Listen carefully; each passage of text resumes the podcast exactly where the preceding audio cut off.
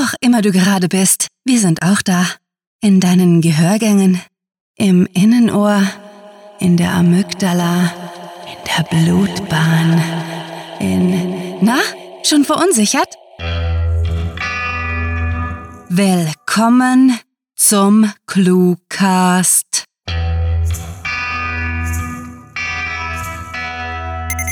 Bitte geben Sie ein gewünschtes Ziel ein. Sie haben Literatur in kleinen Happen gewählt. Ihre Route zu cluewriting.de wird berechnet. Bitte bleiben Sie auf der Straße Hörspaß. Durchqueren Sie heutige Hörgeschichte, eine der vielen Gemeinden von Cluecast, dem Hörgeschichten-Podcast. Halten Sie sich danach an den Straßenverlauf bis Episoden-Outro, wo viele Sehenswürdigkeiten wie beispielsweise eine Schreib-Challenge auf Sie warten. Gute Fahrt und viel Spaß mit der Kurzgeschichte.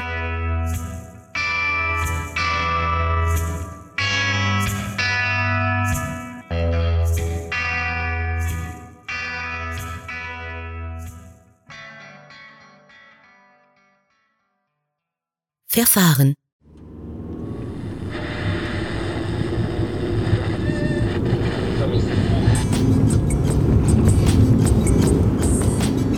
Wenn es etwas gab, das Mareike echt gut, also so richtig fantastisch konnte, dann war das, sich zu verfahren. Beim Ausflug an die Westküste war sie in Rostock gelandet.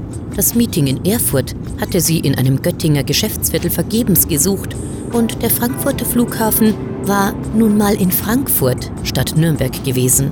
Ganz zu schweigen von den unzähligen kleinen Extrafahrten, die sie in ihrer Heimatstadt Hamburg bereits getätigt hatte und wohl in Zukunft noch machen würde.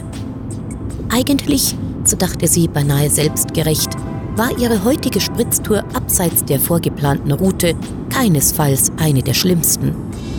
Die dänische Grenze lag zwar bis morgen früh außer Reichweite, jedoch bloß deshalb, weil ihr allmählich die Augen zufielen und nicht, weil sie weit vom Weg abgekommen war. Ihre beiden ehemaligen Dozenten hätten gewiss Verständnis für die Verspätung. Schließlich kannten sie Mareike, hatten vermutlich ohnehin schon mit einer Verzögerung gerechnet. Das, was aussah wie ein Hauptbahnhof, lag mitsamt seiner verkehrsreichen Ampelkreuzung und den spätabendlichen Bahnfahrern hinter ihr den Schildern sowie dem allgemeinen Straßenbild nach zu urteilen, war sie irgendwo in der Altstadt von Kiel angekommen. Das gefiel ihr überhaupt nicht. Mareike war bisher nie in dieser Stadt gewesen und hatte keine Lust, ihren uralten Volvo geradewegs in ein fußgängerfreundliches Fahrverbot zu manövrieren. Rasch bog sie in eine Seitenstraße ein, an deren Ende sie zu Recht eine breitere vermutete.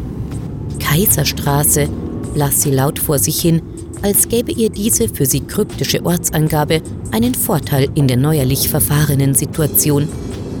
Zu ihrer Rechten dümpelten mächtige Schiffe in der Bucht, deren Zweck, ob Passagierschiff oder Transporter, sie im Zwielicht beim besten Willen nicht ausmachen konnte. Es muss in der Nähe ein Hotel, ein Bed and Breakfast oder wenigstens eine Rucksacktouristenabsteige geben, murmelte sie, verzweifelt in die Lichter des Gegenverkehrs blinzelnd, vor sich hin.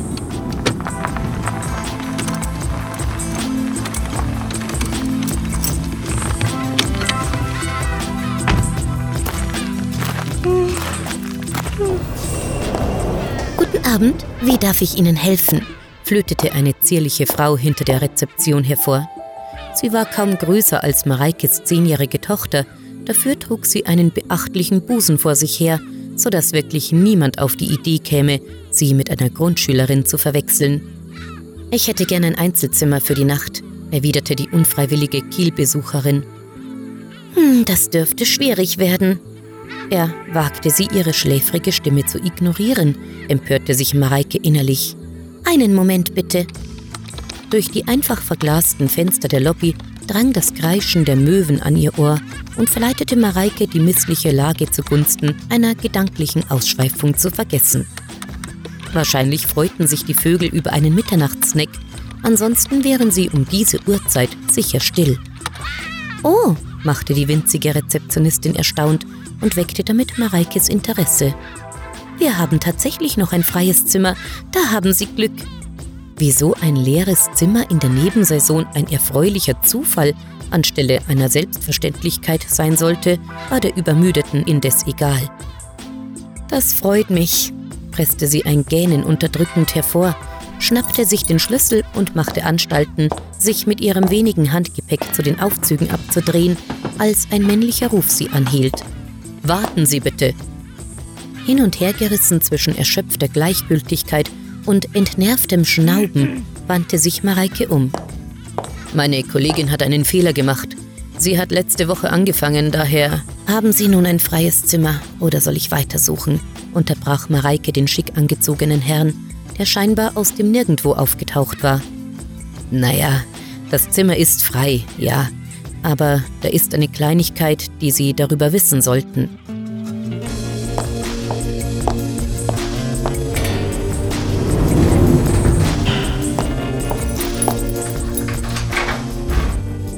Beeindruckt blickte sich Mareike in der Hochzeitssuite um, betastete die sagenhaft teuer wirkende Spitzenbettwäsche und ließ sich dann vollkommen unelegant auf das Bett fallen.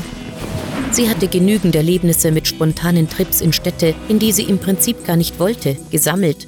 Ein unverhofft feudales Domizil verblüffte sie dementsprechend nur vorübergehend.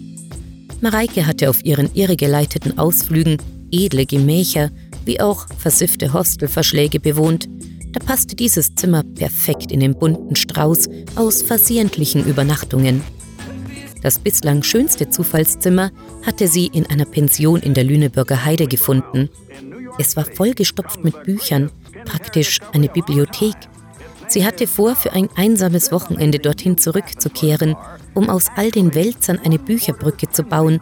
Bloß hatte sie sich, na klar, verfahren und war in einer Absteige in Bremerhaven gestrandet. Eine Weile saß sie, ihre Tasche auf den Laken auspackend, da, schaute fern und überlegte sich, ob sie gleich jetzt oder morgen vor der Weiterfahrt duschen sollte. Ein erneutes Gähnen beantwortete die Frage. Mareike fuhr sich durchs Haar, lachte ein todmüdes Lachen und entledigte sich unsagbar langsam von ihrer Kleidung. Schlafen, posaunte sie schlapp, ehe sie sich unter den weißen Decken vergrub. Auf das Erscheinen des Gespenstes, vor dem sie der hektische Hotelier gewarnt hatte, wollte sie nicht warten, denn sie war unwillens auf das Schlummern zu verzichten. Ganz bestimmt liefe es genau darauf hinaus, zumal sie keineswegs an astrale Wesen glaubte.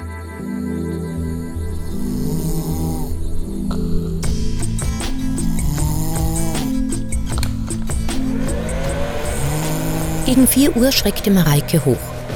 Ein Summen, ähnlich dem Geräusch, welches die Drohnen ihrer unverschämten, neugierigen Nachbarin machten, zischte durch das Zimmer.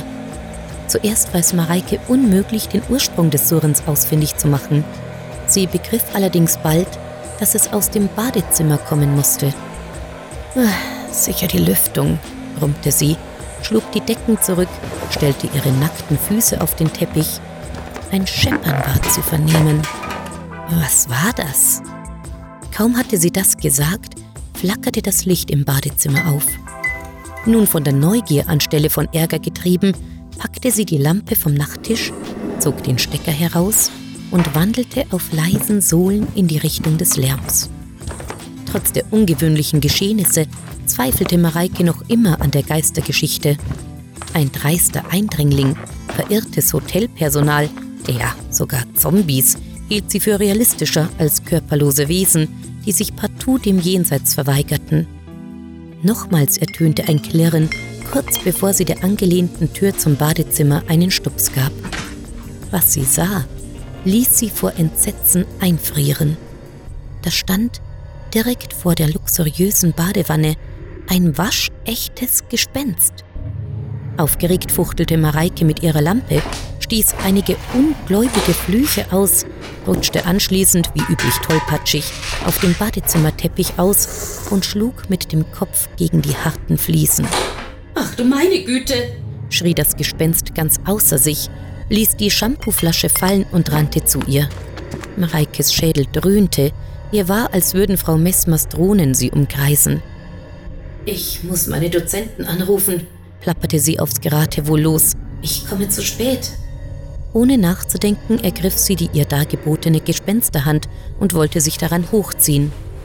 Dann, plötzlich, komplett unerwartet, kniete sie einem Penis gegenüber. Schockiert brustete sie. Penis! Oh Gott, Verzeihung! ereiferte sich das Gespenst und drehte sich inklusive Penis beiseite. Das tut mir schrecklich leid. Oh Gott! wiederholte es, sich von seinem geisterhaften Laken befreiend. Verwundert beobachtete Mareike, wie durch den Nebel ihrer Kopfverletzung aus dem Gespenst ein junger Mann mit Handtuch wurde, dessen äußerst ungelenke Versuche, seine Blöße zu bedecken, mit jeder Sekunde amüsanter wurden. Oh Gott, das ist mir ehrlich sehr unangenehm. Äh, bitte entschuldigen Sie. Ah, das ist fürchterlich pein. Oh Gott, geht es Ihnen gut? Sie sind kein Gespenst, stellte Mareike nüchtern fest, rappelte sich hoch und musste sich sogleich am Waschbecken festhalten, um nicht von über zu kippen. Oder haben Gespenster einen Penis? Nun, ähm, vielleicht. Äh, gibt es denn Gespenster? Also, jedenfalls bin ich keines. Sie konnte der gestammelten Erklärung kaum folgen, kicherte stattdessen ununterbrochen. In der Zwischenzeit führte sie das vermeintliche Gespenst mit Penis sachte ins Zimmer und setzte sie dort aufs Bett. Ich hole Ihnen sofort Wasser. Ein Arzt, ja, ein Arzt wäre. Nein, nein, lassen Sie das mit dem Arzt. Das Wasser nehme ich gern. Nach und nach lichtete sich der Schleier, der ihre Sicht verzerrte, auch der Schwindel begann nachzulassen. Wer zum Teufel sind Sie? forderte Mareike, nachdem der andere ihr das versprochene Wasserglas offerierte. Ich bin der. Er zögerte, tippelte von einem Fuß auf den anderen, druckste herum, knetete auf seinen Händen und spurtete daraufhin abrupt zum Ausgang los. Perplex starrte Mareike ihn an, während er ungeschickt am Schloss herumhantierte, ehe er, nackt, mit Penis, aber ohne Geisterhandtuch, in den Hotelflur entschwand. Okay, es reicht, sagte sie zu sich selbst. Ich kaufe mir gleich morgen ein Navigationsgerät.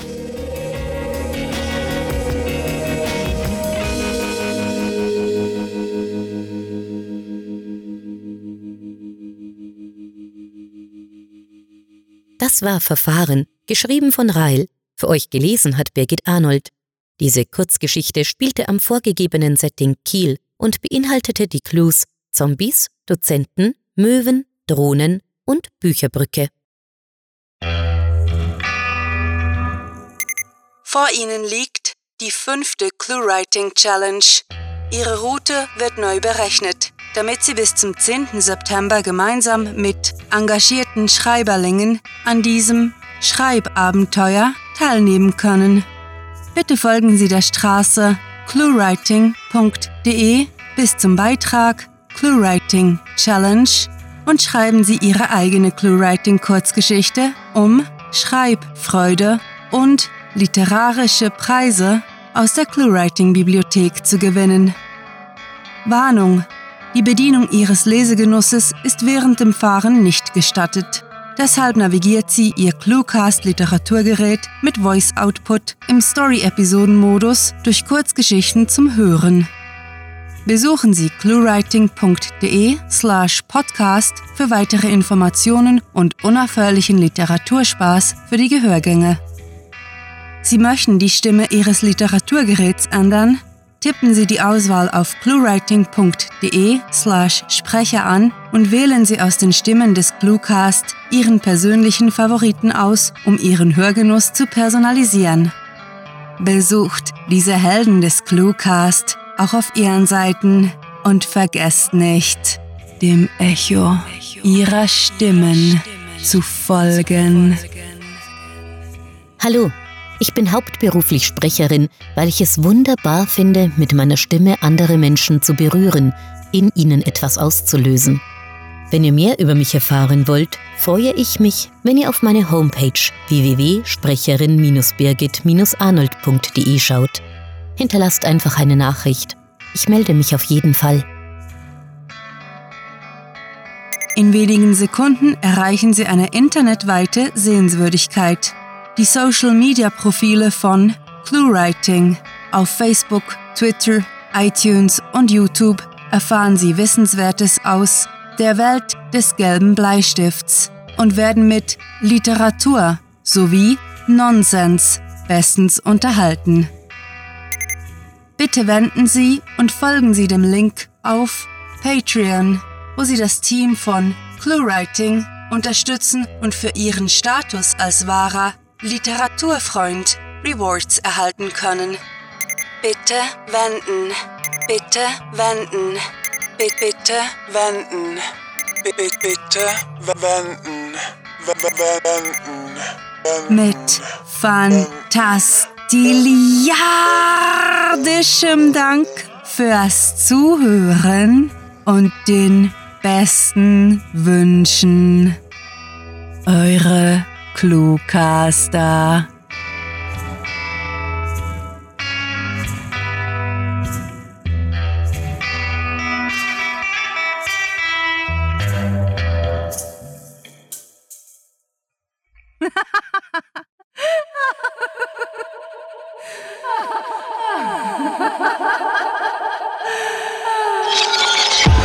Der Cluecast ist eine Produktion der Literaturplattform ClueWriting.